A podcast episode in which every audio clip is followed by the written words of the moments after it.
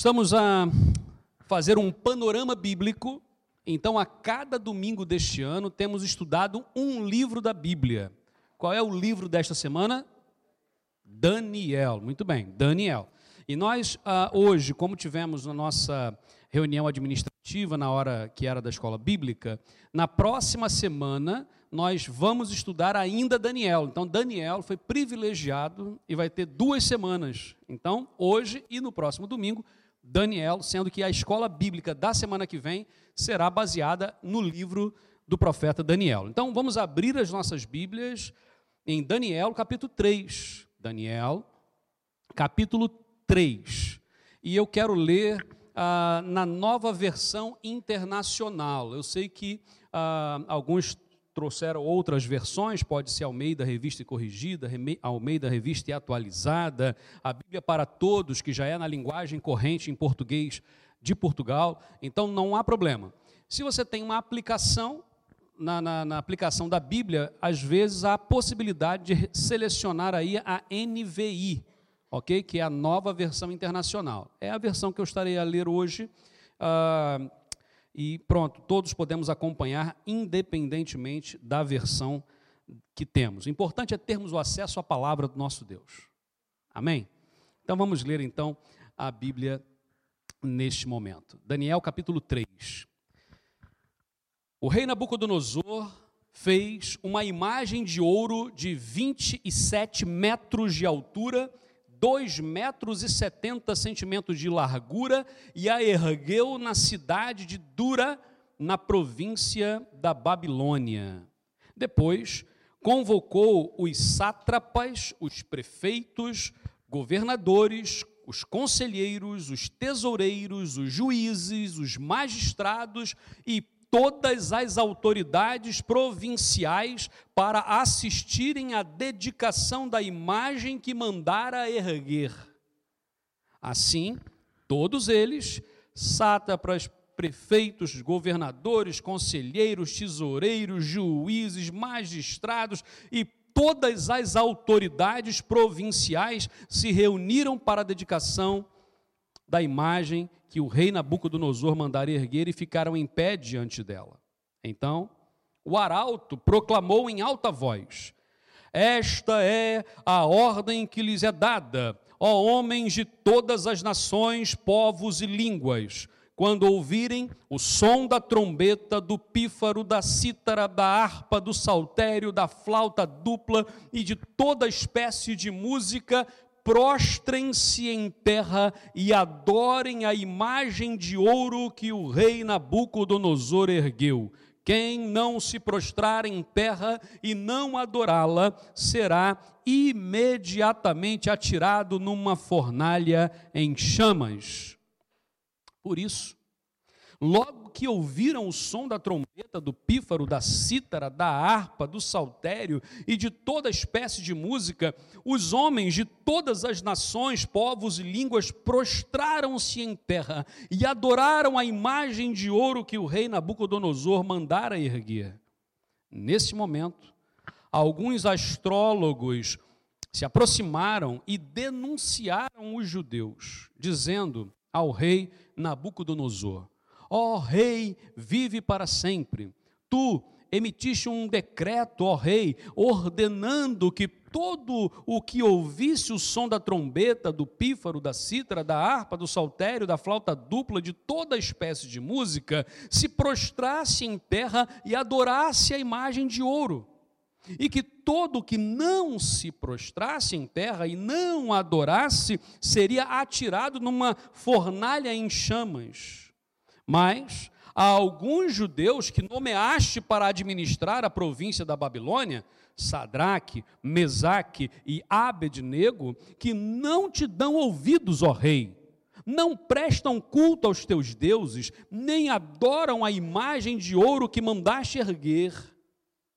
Então, furioso, Nabucodonosor mandou chamar Sadraque, Mesaque e Abednego. E assim eles foram trazidos, conduzidos à presença do rei. Nabucodonosor lhes disse: É verdade, Sadraque, Mesaque e Abednego, que vocês não prestam culto aos meus deuses, nem adoram a imagem que mandei erguer, agora, porém, quando vocês ouvirem o som da trombeta, do pífaro, da cítara, da harpa, do saltério, da flauta dupla e de toda espécie de música, se vocês se dispuserem e prostrar-se em terra e adorar a imagem que eu fiz, será melhor para vocês. Mas se não a adorarem, serão imediatamente atirados numa fornalha em chamas, e que Deus poderá livrá-los das minhas mãos? Sadraque, Mesaque e Abednego responderam assim ao rei: Ó oh, rei Nabucodonosor, não precisamos nos defender diante de ti. Se formos atirados na fornalha em chamas, o Deus a quem prestamos culto pode livrar-nos e ele nos livrará das suas mãos, ó rei. Mas, se ele não nos livrar, saiba, ó rei, que não prestaremos culto aos seus deuses e nem adoraremos a imagem de ouro que mandaste erguer. Nabucodonosor ficou tão furioso com Sadraque, Mesaque e Abednego que o seu semblante mudou deu ordens para que a fornalha fosse aquecida sete vezes mais do que o costume, e ordenou que alguns dos soldados mais fortes do seu exército amarrassem Sadraque, Mesaque e Abednego e os atirassem na fornalha em chamas. E os três homens, vestidos com seus mantos, calções, turbantes e outras roupas, foram amarrados e atirados na fornalha extraordinariamente quente a ordem do rei era tão urgente, que a fornalha estava tão quente, que as chamas mataram os soldados que levavam Sadraque, Mesaque e Abednego, os quais caíram amarrados dentro da fornalha em chamas. Mas, logo depois, o rei Nabucodonosor, alarmado, levantou-se e perguntou aos seus conselheiros: Não foram três homens amarrados que nós atiramos ao fogo? E eles responderam: Sim, sim, ó rei. E o rei exclamou: Olhem, estou vendo quatro homens desamarrados e ilesos andando pelo fogo, e o quarto se parece com um filho dos deuses. Então, Nabucodonosor aproximou-se da entrada da fornalha em chamas e gritou: Sadraque, Mesaque, Abednego, servos do Deus Altíssimo, saiam, venham aqui. E Sadraque, Mesaque e Abednego saíram do fogo. Os sátrapas, os prefeitos, os governadores, os conselheiros do rei se juntaram em torno deles e comprovaram que o fogo não tinha ferido o corpo deles. Nem um só fio de cabelo tinha sido chamuscado. Os seus mantos não estavam queimados e não havia cheiro de fogo neles. Disse então Nabucodonosor: Louvado seja o Deus de Sadraque, Mesaque e Abednego, que enviou o seu anjo e os livrou e, livrou os seus servos. Eles confiaram nele, desafiaram a ordem do rei, preferindo abrir mão de suas vidas a que prestar culto e adorar a outro Deus que não fosse o seu próprio Deus. Por isso, eu decreto que todo homem de qualquer povo, nação e língua que disser alguma coisa contra o Deus de Sadraque, Mesaque e Abednego seja despedaçado e a sua casa seja transformada em monte de entulho, pois nenhum outro Deus é capaz de livrar ninguém desta maneira. Então, o rei promoveu Sadraque, Mesaque e Abednego a melhores posições na província da Babilônia.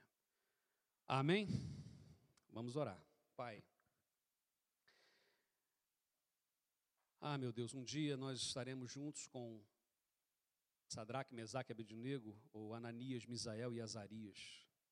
E queremos dar um abraço forte neles, Pai.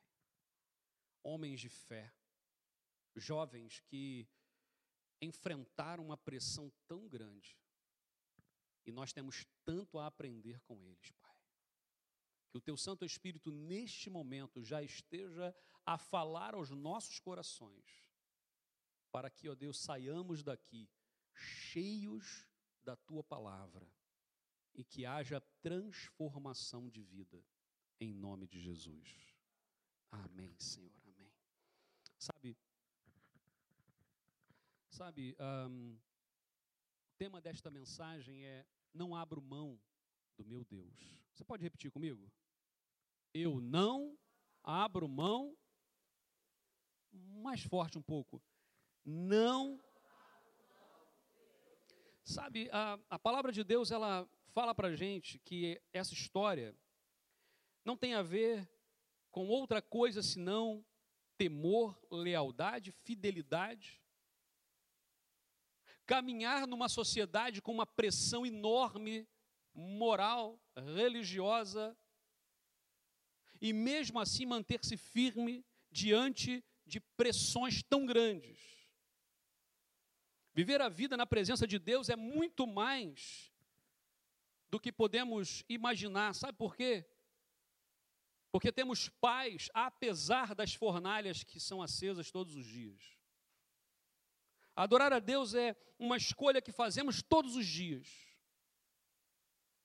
Na verdade, a nossa vida é constituída por escolhas. Por exemplo, olha para a sua roupa agora, olha aí. Ninguém olha para a roupa do outro, só para a sua. Vamos pensar aqui, quem é que escolheu a sua. Tudo bem, pode ter alguém que, que foi a mulher que escolheu a roupa, né? Assim, qual camisa que eu vou? É a que eu passei acabou. Está escolhido, né? Uh, mas vamos lá, quem é que escolheu a roupa que usamos hoje? Quem é que escolheu os sapatos? Quem é que escolheu o trajeto para chegar aqui? Poderíamos ter vindo por cima, por baixo? Fizemos escolhas. Todos os dias nós fazemos escolhas. Nós fazemos escolhas para falar, nós fazemos escolhas para calar, fechar a boca. Nós fazemos escolhas todo dia, em todo tempo, a todo instante. E a questão é quais têm sido as nossas escolhas, ou melhor ainda, como temos tomado as nossas escolhas? Quais são as bases, quais são os pressupostos para que nós tomemos as decisões que tomamos? Porque se tomamos decisão, é porque, pelo menos, pensamos, analisamos, avaliamos. Tudo bem que há muitas vezes que tomamos decisões assim, pá, já foi. E essas normalmente causam algum problema, porque não pensamos adequadamente. Foi num ímpeto. Foi num reflexo. E a gente, eu tenho aprendido muito que é mais do que reagir, precisamos agir. Muita reação significa que nós não estamos agindo. Quem não age, normalmente reage. Hoje nós olhamos o texto e pensamos aqui, Quais são as decisões ou quais são as coisas que enfrentamos que te fazem pensar em desistir? Já pensaste em desistir alguma vez, por exemplo, de Deus? E eu sei que é difícil responder essa pergunta, até ficamos constrangidos, porque estamos num meio onde, ah, não, eu já pensei em desistir de Deus. Nossa, que isso, que incrédulo. Mas quantos de nós já não passamos por momentos difíceis, onde questionamos o nosso próprio Deus?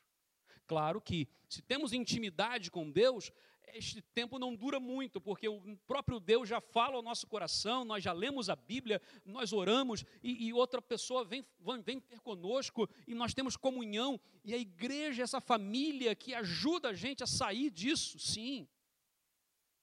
Mas muitas vezes pensamos em desistir. Desistir do outro. Ah, gente, nesse tempo que a gente vive, é chamada a sociedade descartável. O que é a sociedade descartável? Parece que nós convivemos durante tantos anos e quando aquela pessoa faz alguma coisa que não me agrada, eu a descarto. Mas descarto de uma forma tão fácil, tão simples, como se aquela pessoa nada fosse, e jogo no lixo. E nunca mais nem sequer falo, nunca mais nem sequer quero saber. Quantas pessoas têm desistido de outras pessoas? E a grande questão é: nenhum de nós é flor que se cheire.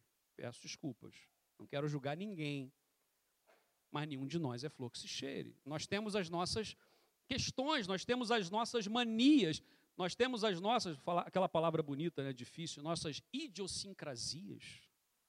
É, bonita isso aí, viu? Anota aí. Nós temos isso, sabe por quê? Porque nós viemos de uma família que também já veio cheio de manias. Aí vamos convivendo com outras pessoas cheios de manias também.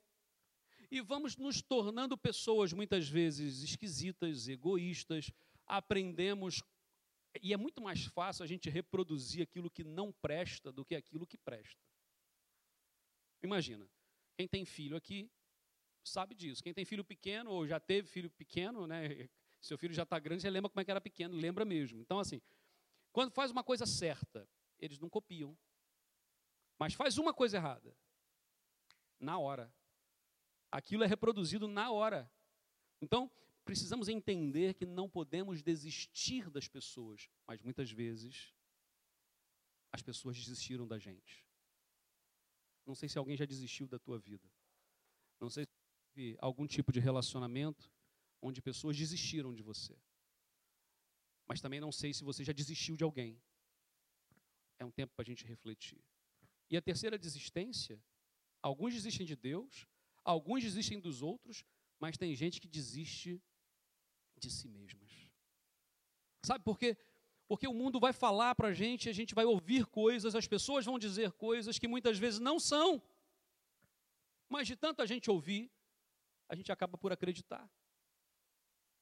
Já ouviu aquela história que diz assim: uma mentira contada muitas vezes acaba se parecendo muito com, com a verdade.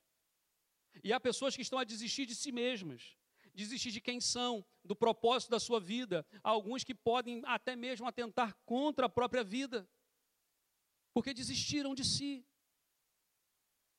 Mas é em nome de Jesus, não desista de Deus. Não desista das pessoas, mesmo que elas desisti, tenham desistido de alguma forma. E não desista de si mesmo, porque Deus tem um propósito na sua vida. Nós hoje não estamos aqui por acaso. Não sei se você parou para pensar nisso. Você tomou a decisão de vir, sim. Mas por que hoje? Por que hoje? Por que com essas pessoas? Por que com esta mensagem? Por que hoje? Porque Deus tem algo planeado para a tua vida. O livro de Daniel traz umas histórias incríveis. Vamos lá, me ajudem aí. Quais são as histórias que são muito conhecidas no livro de Daniel? Vamos lá. Da fornalha, pronto, acabamos de ler agora, né? Então, é uma história muito famosa, que é a história da fornalha. Jogou três homens, eles não se queimaram, havia quatro, e o quarto era com a cara de um filho de Deus e tal. Outra história. A Daniel na cova dos leões. Essa talvez seja a mais famosa de todas, né? Daniel na cova dos leões. Mais uma. Quando Daniel já está mais velho um pouquinho, lá em Belsazar, fazendo uma grande festa, o que, que acontece naquela festa? Aparece uma mão e escreve na parede, Mene, Mene, Tekel, Farsim. Né? Essa já não é uma história tão conhecida, mas alguns já começam, ah, é verdade, tem essa, tem aquela. E as visões, muitas visões que nós vamos ter descritas no livro de Daniel. A questão é que o tema central do livro de Daniel poderia ser que Deus está no controle de todas as coisas, está no comando do universo. Deus nunca passou o comando do universo para ninguém, ele continua no comando. Eu não sei quem aqui gosta de, de, de jogar, é, como é que é? PlayStation, essas coisas, né? tem o comando, né? E aí passa para o outro. Alguém gosta de passar o comando para o outro? Quem joga sabe que não. Tá? Mas quem, por isso que eu falei, quem joga não gosta de passar para o outro, quer ter o comando na mão. Tá bom, vamos lá. Senta no sofá para ver TV. Vamos escolher que programa ver. Quem tem o comando da TV? Ah. Lá em casa é assim, a gente demora mais tempo para escolher que vai ver do que vendo o que escolheu para ver. Passa isso também? Hã? É só lá em casa, né? A gente fica lá, esse aqui. Aí um, dois falam, ah, esse sim, o outro, não. Aí, então escolhe você. Aí pá, pá, pá, pá. Esse aqui, os outros, não. Ah, então escolhe você. Pá, e fica aquela coisa. Não... Antigamente que era bom, só tinham dois canais, eu escolhia. É esse ou é esse. O, o filme vai começar às 10 e vai começar. E qual filme? É o que tiver. Não tem escolha, né? Quem viveu essa época sabe como era bom. Mais ou menos. Naquela hora. Agora pode ser qualquer hora, pode voltar, pode ir para frente, pode fazer qualquer coisa. Enfim. E a mosca está aqui, ó. O Silas não está cumprindo o ministério dele, hein? de matar mosca. Gente, ele está com uma, uma, raquete aqui, levanta aí assim. Não é, não é para né? é para poder ver se acerta a bendita. Né? Que, que, a gente tem um ministério aqui, um ministério com as moscas aqui, que ela não sei o que acontece. Pronto, vamos voltar aqui. Deus está ou não está no comando? Ele está. Nada foge ao comando de Deus. Aí vamos contextualizar aqui. Em que momento da história nós estamos, gente? Vamos lá. Deus criou todas as coisas, eu não vou voltar tanto tempo assim. Mas depois é instituído um reino. Lembra disso? Após o tempo dos juízes, é instituído o rei. Quem é o primeiro rei de Israel? O rei Saul, ok? Só que Saul, ele vai fazer o que era mal aos olhos de Deus. E Deus então vai ungir quem? O rei Davi. Davi vai ter um filho chamado Salomão. Então, o rei Salomão então, esse é o período do reino, as doze tribos num reino só, ok? Saul, Davi e Salomão. Só que quando Salomão morre, o reino divide. Doze tribos ao norte, chamado Reino de Israel. Dez, desculpa, dez tribos, muito bem. Dez tribos ao norte, chamado Reino de Israel, e duas tribos ao sul, chamada Reino de Judá. E a capital, Jerusalém, fica no Reino do Sul, em Judá. E em cima, a capital vai ser Samaria. Ok? Pronto. A história vai acontecer paralela desses dois reinos, até que em 722 a Assíria, a grande potência na época, destrói o reino do norte. Vai passar mais algum tempo e lá no ano 605 a Babilônia vai ser a grande potência agora que vai atacar o reino do sul. E quem é que é levado nesse primeira, nessa primeira leva para a Babilônia? os jovens, ricos, educados, inteligentes e bonitos. São as qualidades que a Babilônia pegava para levar. E é aí que Daniel, Ananias, Misael e Azarias também vão. E vão. Eles tinham mais ou menos aí 16, 17 anos de idade. Ok? Então eram jovens. E são levados para lá. E ao chegarem na Babilônia, eles tinham uma estratégia, que era para perder a identidade deles. E qual era a estratégia? Mudavam-se os nomes. E essa era uma das estratégias. Então, Daniel, o nome dele é Beltesazar. A Ananias, Sadraque. A Azarias, Abednego. o Misael é o Mesaque. É fácil de gravar porque é MM. Okay? Misael e Mesaque. E são nomes babilônicos. Enquanto os nomes hebreus são nomes que falam de Deus, o Yahvé, os nomes babilônicos vão falar dos deuses da Babilônia. E aí eles vão mudando a estrutura deles. Bom, o tempo vai passar, é só para a gente ter uma noção aqui do tempo de Daniel. Quando Daniel tinha 16, 17 anos, assim que chega, é o capítulo 2, quando ele vai interpretar o sonho do rei Nabucodonosor. É um menino, era um menino, 16, 17 anos. Depois, já com 50 anos, ele vai, vai interpretar no capítulo 4, Daniel já está com 50 anos de idade. No capítulo 5, quando ele vai festa do Belsazar, que vai aparecer a mão escrever, Daniel já está com 80 anos de idade. E quando ele é jogado na, na cova dos leões, ele já está com mais ou menos 84, 85 anos de idade. Daniel vai passar por vários reis. Os reis vão sendo trocados e Daniel permanece ali. Permanece ali. Os anos passam e Daniel permanece ali, porque Daniel era um homem competente. Ele não era só servo do Deus Altíssimo, mas ele honrava o nome de Deus, sendo competente naquilo que ele fazia. Trocava de rei, mas o rei falava: Esse bom, fica. Trocava de país que governava, esse homem é bom, fica. E assim vai passar da Babilônia para os Medos e depois para a Pérsia. E sempre Daniel e seus amigos ali no governo, influenciando. O que nós temos aqui a aprender é que esses homens, apesar de estarem numa posição de liderança, apesar de terem alcançado posições muito importantes, esses homens permaneceram fiéis a Deus, não abriram mão do seu Deus. E é isso que nós queremos trazer aqui brevemente. Primeira coisa, que nós não abrimos mão de Deus e não devemos abrir a mão de Deus, mesmo diante das fornalhas da vida. Olha só o que diz o texto. Versículo 1 e depois versículo 6. O rei Nabucodonosor mandou fazer uma estátua de 27, tenta imaginar agora, gente, 27 metros de altura, 2 metros e 70 de largura, uma imagem alta, toda de ouro. E disse assim, que puder, pusesse na planície, ou seja, era um lugar, numa planície onde todos poderiam ver, de longe, de Durá, e a, na província da Babilônia. E depois do versículo 6 ele vai dizer: quem não se ajoelhar para adorar, vai ser o quê? Jogado na fornalha. Então veja bem, há muitas vezes na nossa vida que há palavras de ordem contra nós, ou contra a nossa fé, contra aquilo que somos, contra aquilo que Deus nos criou para ser. E vão tentar dizer coisas que nós não somos e que não devemos fazer, como se fossem coisas que são e que devêssemos fazer. Ele fez ameaças. A ameaça foi feita, ou faz, ou vai ser lançado na fornalha.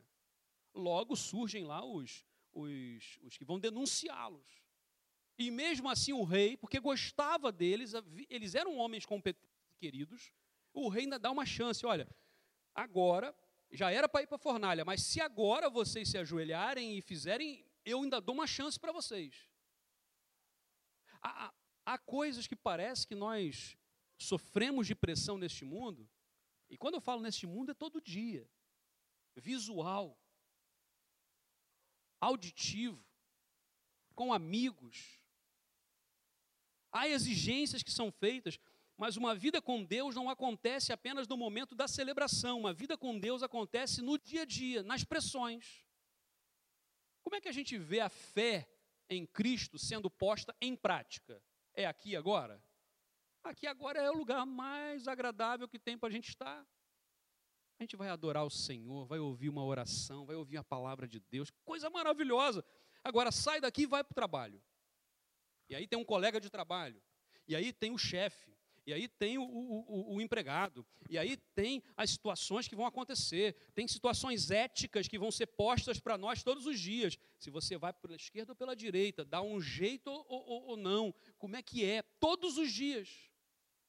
São pressões, são fornalhas que vão aparecer ah, eu podia, poderia dizer que muitas estátuas têm sido levantadas todos os dias. E a pressão tem sido assim: ajoelhe-se. Ajoelhe-se diante dessa estátua. A estátua hoje não é mais uma estátua física, como naquela época. Não é mais uma estátua de 27 metros de altura e 2,70 de largura, né, de ouro. Imagina aquilo brilhando e tal. Não, não, hoje não é mais assim. Se bem que em alguns casos ainda é. Mas o nosso dia a dia, as estátuas são outras.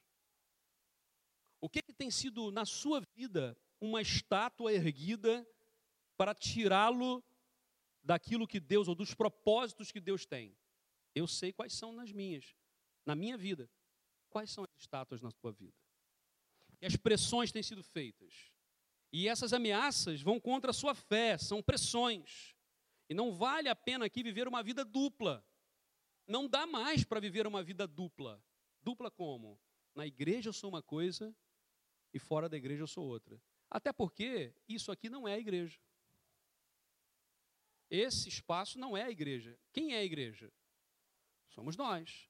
E se nós nos reunirmos debaixo de uma árvore, lá está a igreja. Se nós nos reunimos nas casas durante a semana para o encontro dos pequenos grupos, aonde está a igreja? Na casa. Então veja bem, quando olhamos a palavra de Deus, aprendemos que não dá para viver uma vida dupla. Somos o que somos.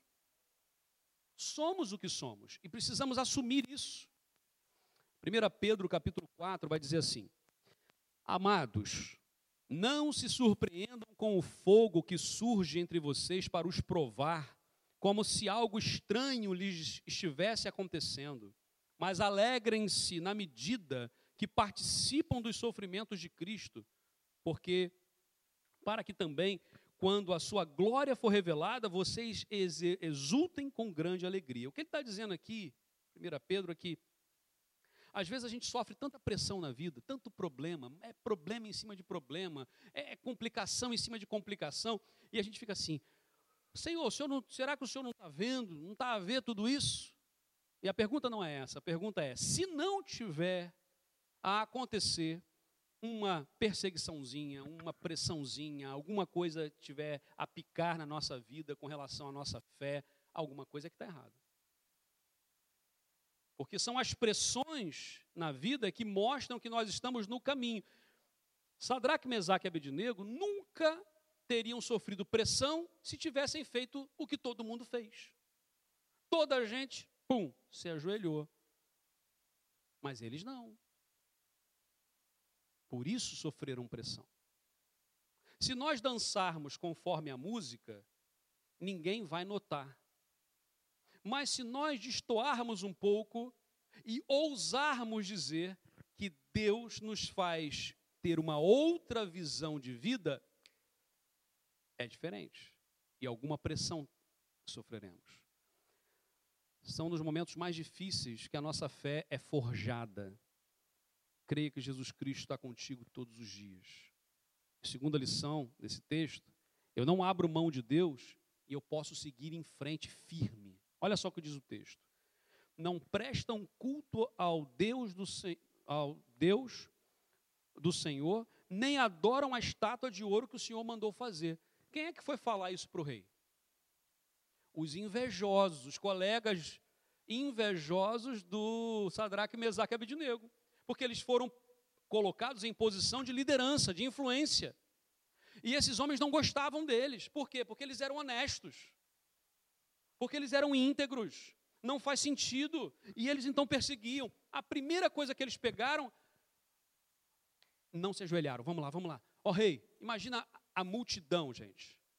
Quanta gente estava ao redor daquela estátua que se ajoelhou. O Nabucodonosor, que estava lá em cima, lá no, no, no, no palácio, ele de longe nem viu.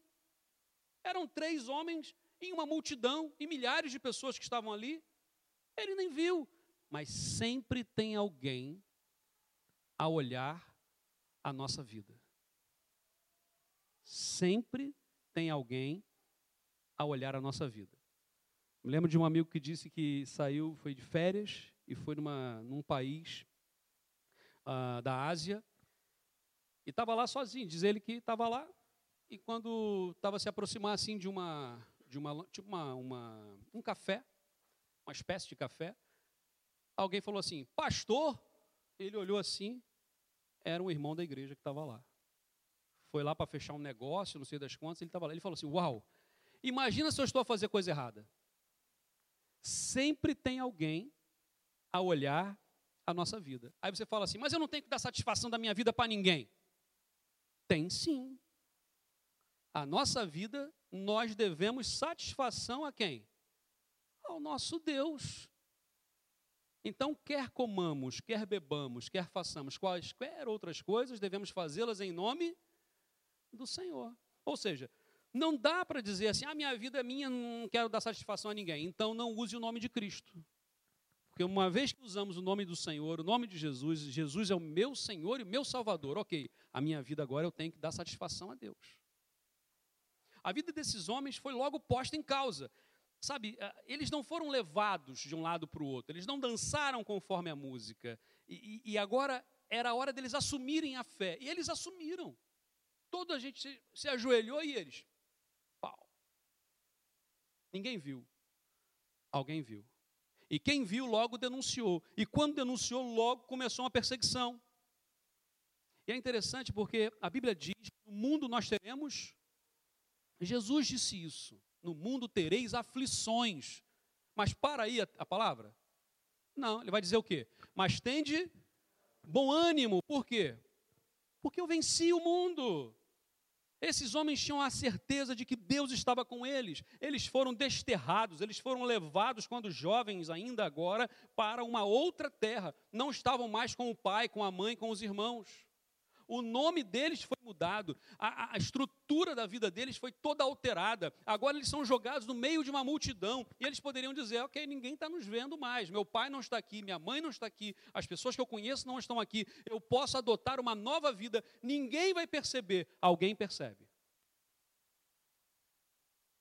E aí, quando nós oramos pelos nossos filhos e netos aqui à frente hoje, os nossos jovens, o desafio é quando eles estão na escola, na faculdade, quando eles estão lá, nós não estamos lá para tomar conta deles.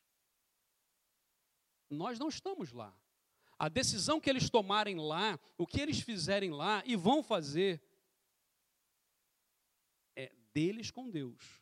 O nosso papel é ensiná-los a base, é dar o exemplo da vida que nós temos com Deus, mas confiar que Deus vai estar a protegê-los e a agir na vida deles. Esses jovens não tinham mais ninguém para tomar conta deles, mas eles já tinham a fé em Deus nos seus corações. Gente, a local nasceu no meio de um, um grande momento de, de pandemia mundial. Nós começamos de uma forma ousada, com muito medo, e só quem estava lá no início sabe o medo que nós tínhamos. Então, e agora? Mas ao mesmo tempo é, o medo faz a gente depender mais ainda de Deus. E quando Deus diz vai, você vai.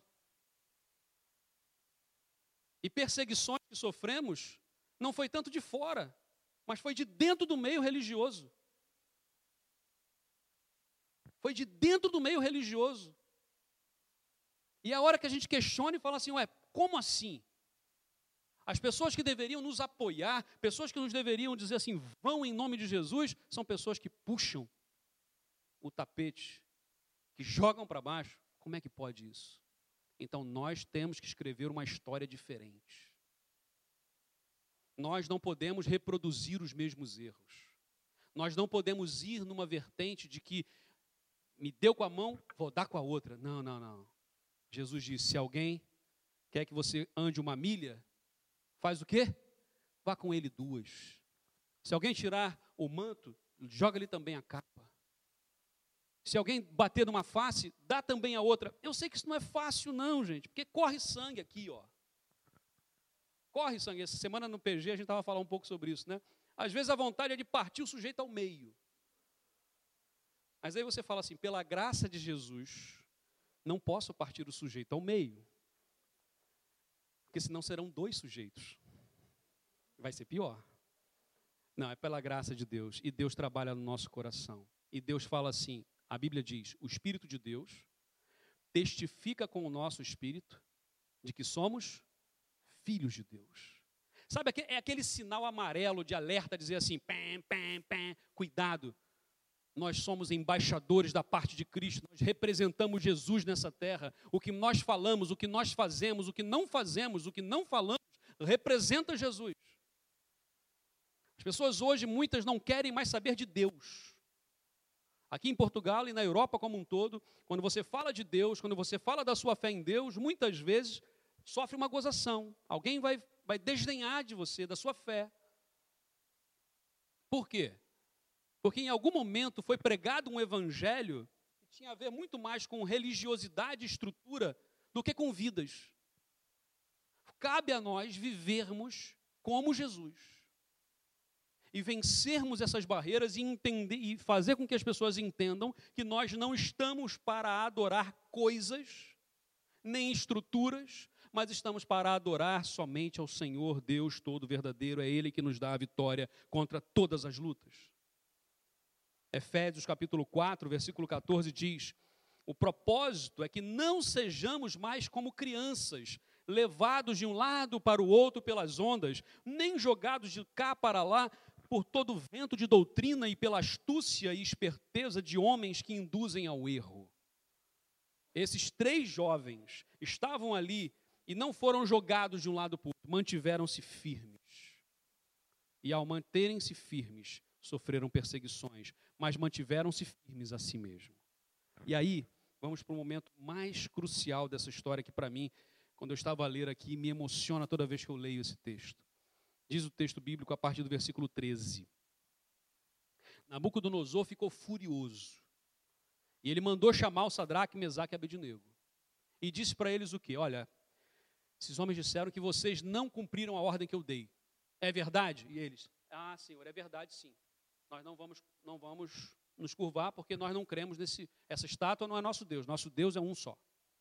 Olha, mas eu ainda vou dar a chance para vocês. Se vocês estiverem dispostos agora a ajoelhar e a adorar quando os instrumentos tocarem, então vocês vão se safar, mas se não, serão jogados na fornalha acesa. E que Deus, ele, olha como que Nabucodonosor faz, que Deus poderá salvá-los? E aí esses homens, para mim, vão fazer uma das maiores declarações de fé de toda a Bíblia.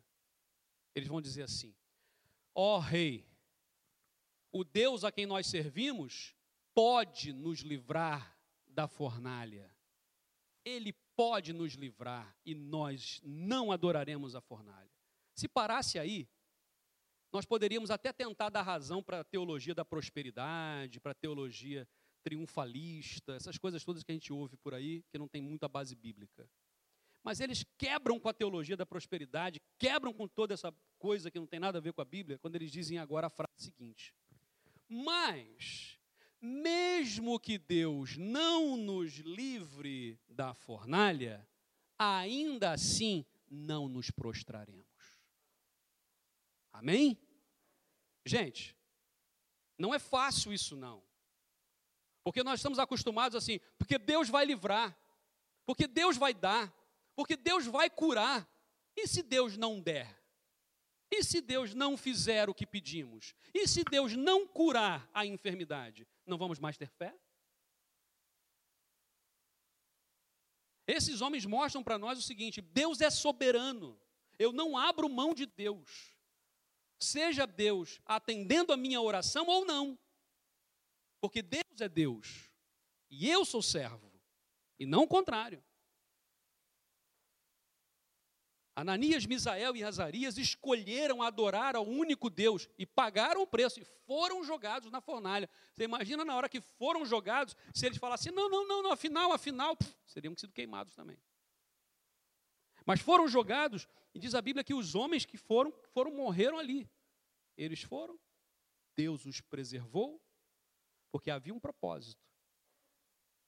E é interessante porque depois disso, Nabucodonosor fica espantado com aquilo, e fala assim: peraí, oh, sou eu? Ou eu não estou vendo direito? Ou, tem, tem quatro homens lá dentro? Sim, sim, tem. E um tem a cara como se fosse um filho dos deuses. Manda tirar, vem para cá, vem para fora. O que aconteceu? E todos vão lá conferir aquela história. E Nabucodonosor faz uma declaração agora de fé. Que Deus é esse? E Nabucodonosor vai dizer: Deus Altíssimo. Deus Altíssimo. Sabe, esse homem tem um coração muito duro. No capítulo 4, ele vai virar um, um animal selvagem. Depois volta. Né? A Bíblia diz que ele vai perder a sanidade, suas unhas vão crescer, vai rosnar como um animal. Um homem duro e depois volta ao trono. Eu sei que às vezes o processo de conversão de uma pessoa não é fácil. Por isso que nós caminhamos uma milha, duas milhas, três milhas, quatro milhas. Caminhamos porque amamos. Vamos juntos, porque não dá para caminhar sozinho nessa terra. Sabe, adorar a Deus foi o que esses homens fizeram. Quando eu não abro mão do meu Deus, isso é um ato de adoração. Sabe que no hebraico existem pelo menos sete palavras para adorar. Algumas delas, assim, uma delas tem a ideia de, de curvar-se com o rosto no chão. E é a mesma palavra que os muçulmanos usam quando fazem as suas orações para lá, eles fazem exatamente com essa palavra, que é pôr o rosto, a cara no chão. Tem uma outra palavra que é oração intensa, ou súplica. É aquela coisa de você estar tá em oração, quando Jesus diz assim: entra no seu quarto, fecha a porta e ora secretamente que o teu pai te recompensará. Essa, aquela oração, sabe, nossa, com Deus, que a gente chora, que a gente briga, que a gente dorme, acorda, e você está com a cara vermelha, e, e Deus, e você está intensamente orando, ou por uma cura, ou por um livramento, ou por alguma coisa, e você está naquele momento de libertação mesmo. Essa oração, essa é uma outra palavra. Uma outra palavra é traduzida como escravo. Engraçado. Adorar é ser escravo. Porque você não vai adorar a quem não é o seu dono, o dono do teu coração. A outra ainda vai falar sobre cultivar, o tal, tal, tal. A que nós temos aqui no texto de Daniel, no capítulo, ah, nos versículos 12, 17, 18, aqui, no capítulo 3, ah, é a palavra servir. Adorar aqui é servir. Ele vai dizer assim, versículo 17, 18. O Deus a quem prestamos culto o que ele está dizendo é: o Deus a quem nós servimos, ele pode nos livrar. E ele nos livrará das suas mãos, ó Rei. Mas se ele não nos livrar, saiba, ó Rei, que não prestaremos, ou seja, não serviremos aos teus deuses, nem adoraremos imagem de ouro que mandaste erguer. E por causa da fé desses homens, a declaração de Nabucodonosor é feita no versículo 26. Diz assim: Então Nabucodonosor aproximou-se da fornalha e disse: Venham para fora, servos do Deus Altíssimo. Sabe, quais decisões temos tomado? Às vezes a gente se preocupa muito com metodologias de evangelização. Não sei quantos aqui já ouviram falar de programas como Evangelismo Explosivo, Ponte da Fé, é... como é que é? As quatro leis espirituais, todas são ferramentas e que podem ser usadas, ok? Podem ser usadas sem nenhum problema, são bíblicas e, e podem ser usadas. Mas a maior ferramenta é a nossa vida com Deus. Quando as pessoas olham para nós e veem alguma coisa diferente, e por quê? Porque você não se ajoelhou diante da estátua. Mas, pastor, mas, pastor eu não, não é física, mais uma vez. Quais são as suas estátuas? Quais são as pressões que você tem sofrido? Talvez a sua pressão seja uma, uma, uma questão de desistir de si. Talvez a sua estátua seja um vício que você luta contra.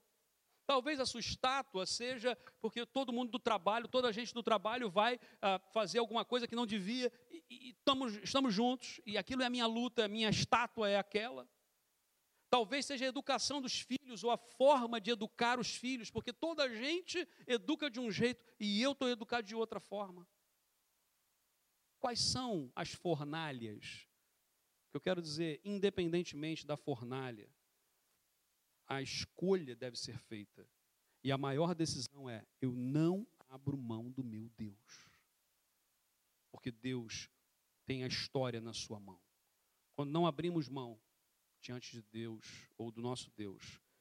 Nós somos postos diante da fornalha, permanecemos firmes diante dos problemas e Ele mesmo vai transformar. Transforma a morte em vida. Ele transforma o desespero em alegria, em esperança. E ele vai transformar corações duros, como o de Nabucodonosor, num homem que vai adorar, dizendo: Ele é filho do Deus, ele é o Deus Altíssimo. Feche seus olhos nesse momento. Eu queria que nós pudéssemos orar juntos. Pedindo a Deus exatamente isso. Ó oh, Pai, nós sofremos perseguições, ó oh Deus, e há fornalhas que são acesas, às vezes na família. Às vezes somos perseguidos dentro de casa, às vezes somos perseguidos por colegas e amigos. Às vezes há situações que vem para testar a nossa fé. Hoje, ó Deus, nós estamos aqui com o coração aberto, rendido ao Senhor.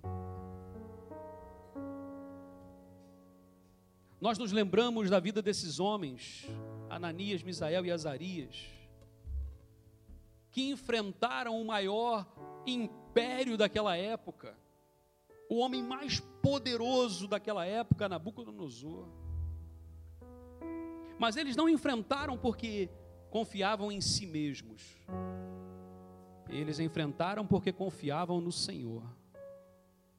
Nós, ó Deus, hoje queremos sair daqui com o coração cheio da tua palavra, sabendo que o Senhor nunca desiste de nós e declarando que nós não abrimos mão do Senhor, ó Pai, na nossa vida.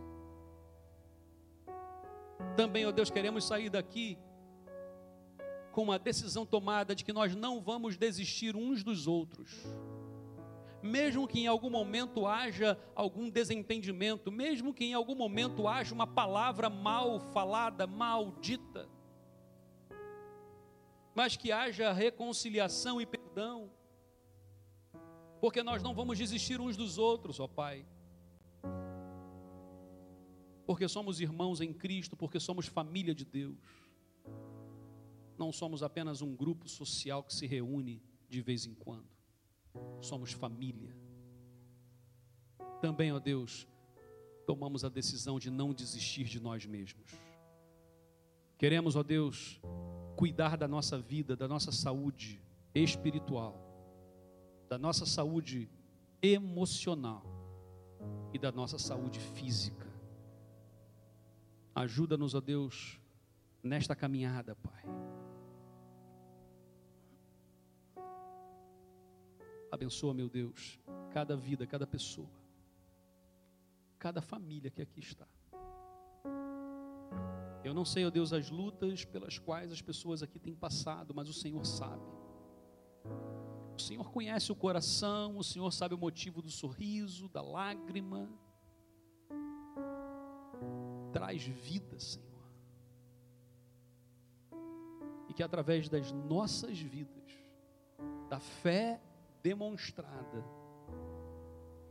que outras pessoas, mesmo aquelas com os corações mais duros, possam declarar: Bendito seja o Deus Altíssimo, o Deus do João, o Deus do Silas, o Deus do Timóteo, o Deus da Maria, do Joaquim. O Senhor é o nosso Deus e nós não abrimos mão disso, Pai. Em nome de Jesus. Amém. Vamos ficar em pé e vamos adorar ao nosso Deus com o nosso coração e que Deus esteja a abençoar mais uma vez.